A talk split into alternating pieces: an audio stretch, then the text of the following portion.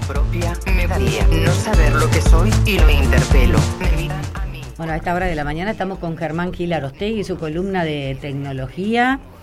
¿Y qué tenemos para hoy? ¿Con qué se vendrá hoy? Dijo Jorge. Eh, buenos días, buenos días. Este, bueno, seguimos por suerte teniendo un montón de, novedades. Eh, vamos a arrancar como siempre, comenzar con las, con las noticias cortitas. Este, Hace unos días habíamos hablado de que, de que Rusia estaba mandando un, otro, otra parte más a la estación espacial. Bueno, se concretó la semana, la semana pasada, hay un, módulo, un segmento nuevo.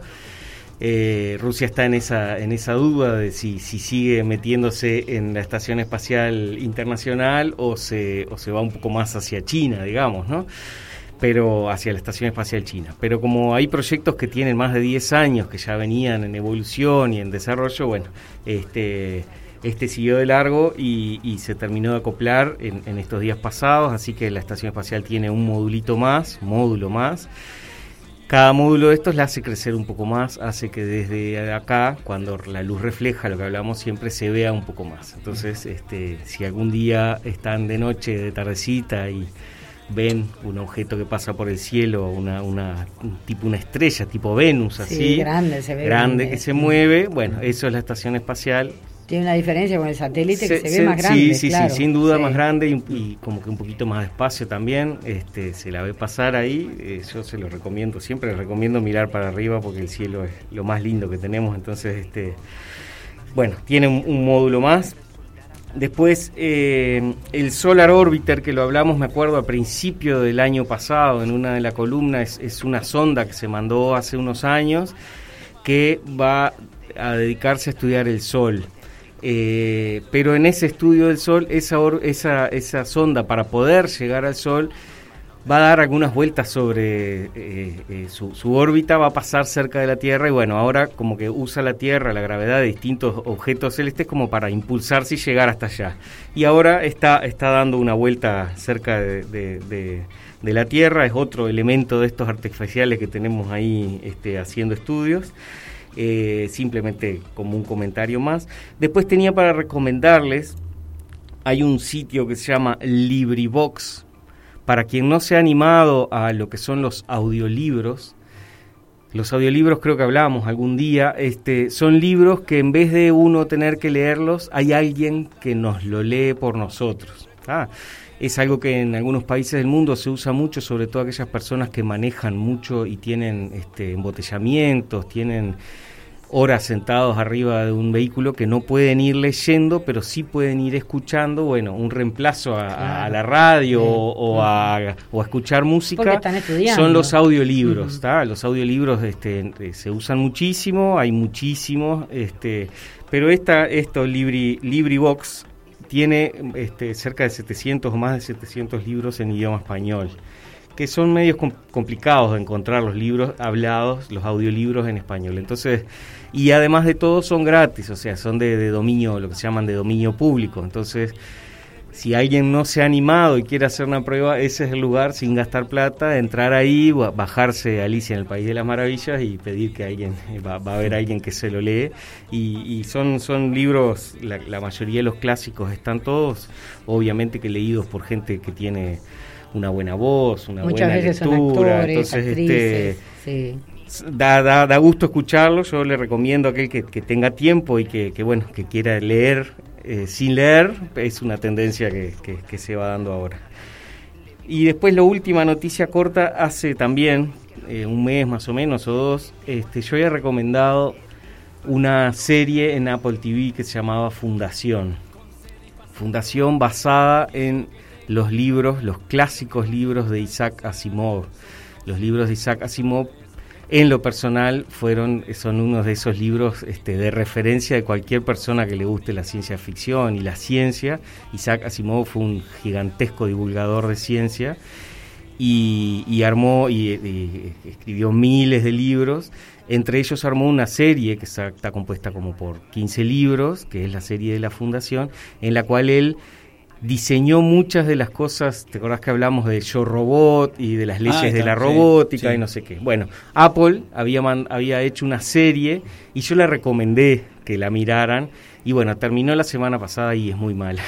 Entonces quiero este, decirles que los que no la miraron, eh, bueno, no, es muy mala, pero no tiene nada que ver con los libros. Entonces no quiero que, basados en aquella recomendación que, hice hace un tiempo, se, se, pongan a ver esa serie que en realidad no tiene nada que ver con los libros. Este, les recomiendo sí que, se, que si quieren lean los libros, pero la serie es otra cosa. Entonces, Ayer hablábamos con Jorge de, y, viste la caricatura de los cómics de los supersónicos, ¿no? Sí. Eh, no pasó mucho tiempo, yo era niña, pero estoy viendo todas las cosas que estaban allí. Sí, sí, sí, sí, sí, La mamá este, consultando con el médico que está del otro lado y le dice al niño, saca la lengua a ver y se lo mira. Sí, y él está atrás del televisor. Bueno, esta, esta serie pintaba bien porque era una, era una producción muy grande, se sabía que habían gastado mucho dinero en hacerla. Y arrancó los primeros dos capítulos como que iban un poco alineados. Ya después siguió y, es, es, una serie más para mirar, digamos, para quien le gusta la ciencia ficción. Eh, se puede mirar, se puede mirar, tener pero conocimiento de los libros como lo tenías vos, exacto, pero no tiene nada que ver con los libros. Esa es la salvedad que quiero hacer porque este, realmente no tiene nada que ver con los libros. Bueno, y el, el, otro día una me encontré con una oyente en la calle que me este me planteaba de que habían algunas, este, algunas cosas del celular que no sabía hacer y que quería poder hacer, entre ellas. Ponerle una era una era una oyente mm. más mayor digamos de los que eh, de los que mirábamos las fotos en papel impreso ya la gurizada joven no casi que no sabe lo que es eso.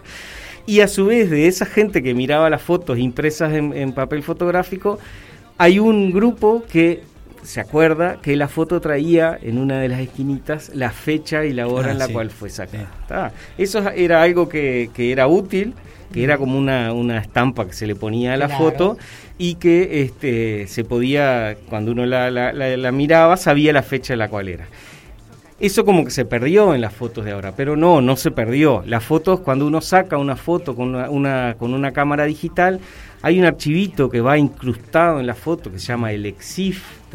El EXIF es un montón de información de la foto que habla de cuando se sacó, si, el, si la cámara o el celular tiene GPS, te dice la posición, te dice cuánto está abierto el obturador, si es una cámara que tiene obturador, te da un montón, tiene mucho más información, de información.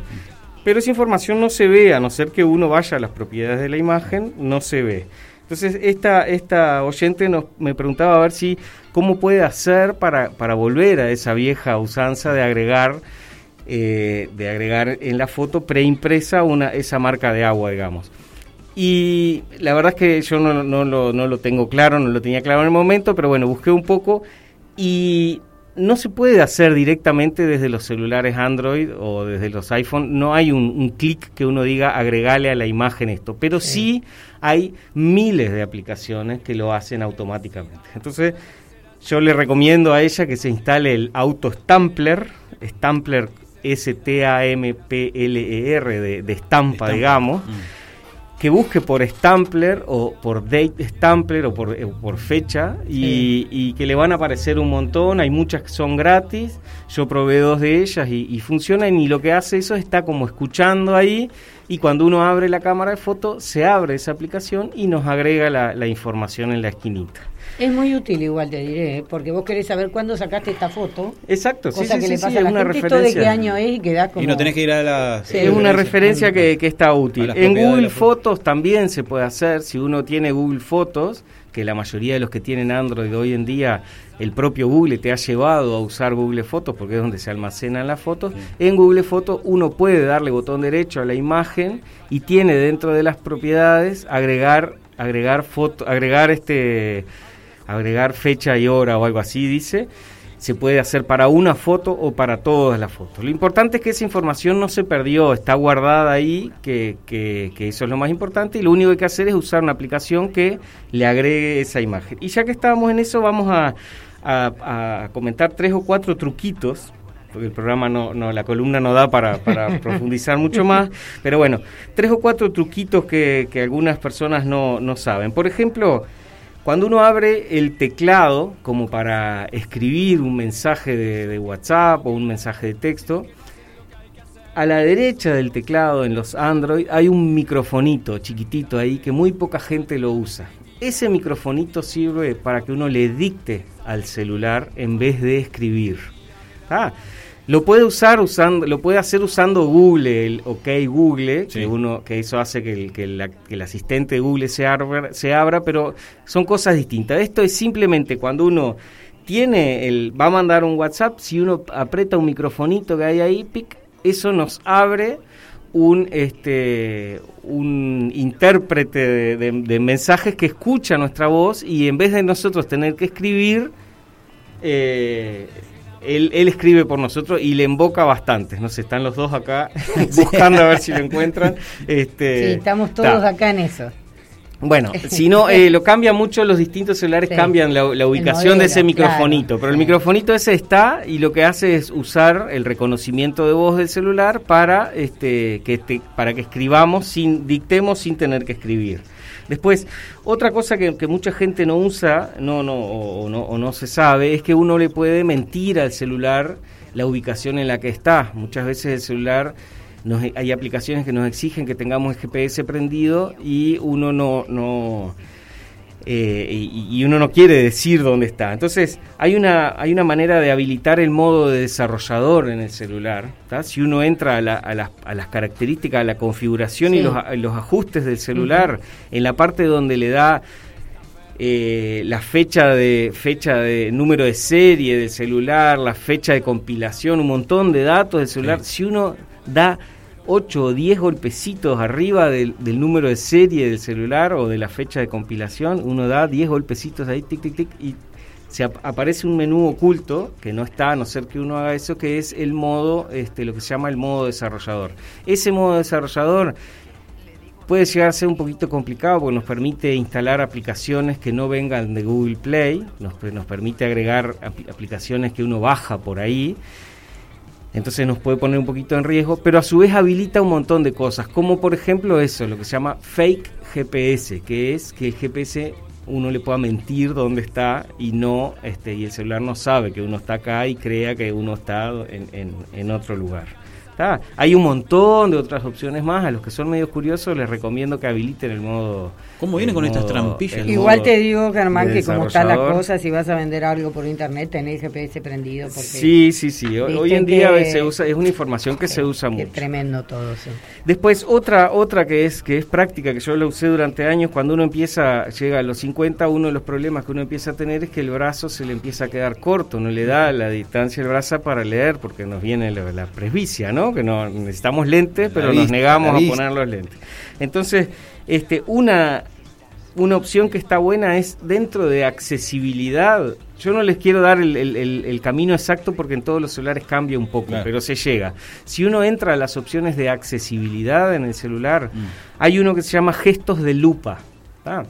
Gestos de lupa lo que nos hace es que, por ejemplo, en cualquier parte de la pantalla que estemos, si uno da tres golpecitos en la pantalla, se te amplía. Está pensada para personas con, capacidades distintas de, visión. Mm. Entonces, permite que uno amplíe. Muchas veces uno le pasa que mira una foto de, Instagram y vieron que las fotos de perfil de Instagram es chiquitita, no se la puede ampliar. Bueno, si uno usa la lupita esa, le he dado tres, tres clics y puede llegar a ver un poco más esa fotito chiquita. No sale el me gusta. No, no, no, es simplemente darle, este, hay que buscar porque ese gesto además se, se configura, uno puede decir, no, vamos, en vez del por defecto uso otro. Yo usaba ese que era con tres golpecitos. Después otra cosa que ha mejorado muchísimo es las órdenes por voz. anímense a usar órdenes por voz. Yo lo he usado mucho mientras uno va manejando antes pedirle a Google que se dé cuenta que uno quiere mandar un WhatsApp, sí. viniendo manejando era muy complicado. Ahora si uno le dice a Google, ok Google, enviar mensaje de audio por WhatsApp, Google te va a preguntar a quién se lo querés mandar, le dictas el mensaje y lo envía. increíble. Vayan haciendo esas pruebas porque son sumamente cómodos y sobre todo si uno va manejando el riesgo que uno pone que no, debería, usar, lo único que uno va haciendo ahí es hablando con el celular, entonces este, implica que uno este, tiene menos, menos riesgo. Y, bueno, eh, habían algunos tips más, pero pero estamos pasados de hora. Eh, para la para la, la columna que próxima, viene bueno a, esto vamos a tener un tema un poco más profundo.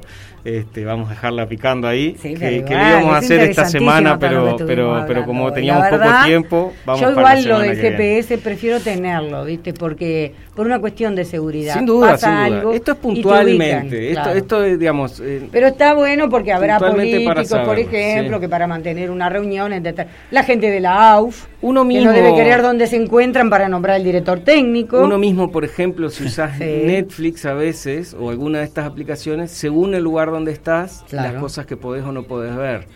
Más allá de que ellos lo sacan también por, por la dirección IP en la cual uno está conectado, pero el GPS, la información del GPS se usa muchas veces para filtrar el contenido. Bueno, si uno quiere cambiar a ver si ese contenido es el mismo o es otro, se usa este tipo de, de pruebas. Muy No bien. se vayan de este programa porque viene gente que va a seguir con el tema de tecnología por una aplicación de la UTU. ¿eh? El otro día, entre los trabajos de fin de año, encontré algo sumamente novedoso y hoy lo van a explicar acá. Buenísimo. Los traten como ineptos, les falten el respeto y los dejen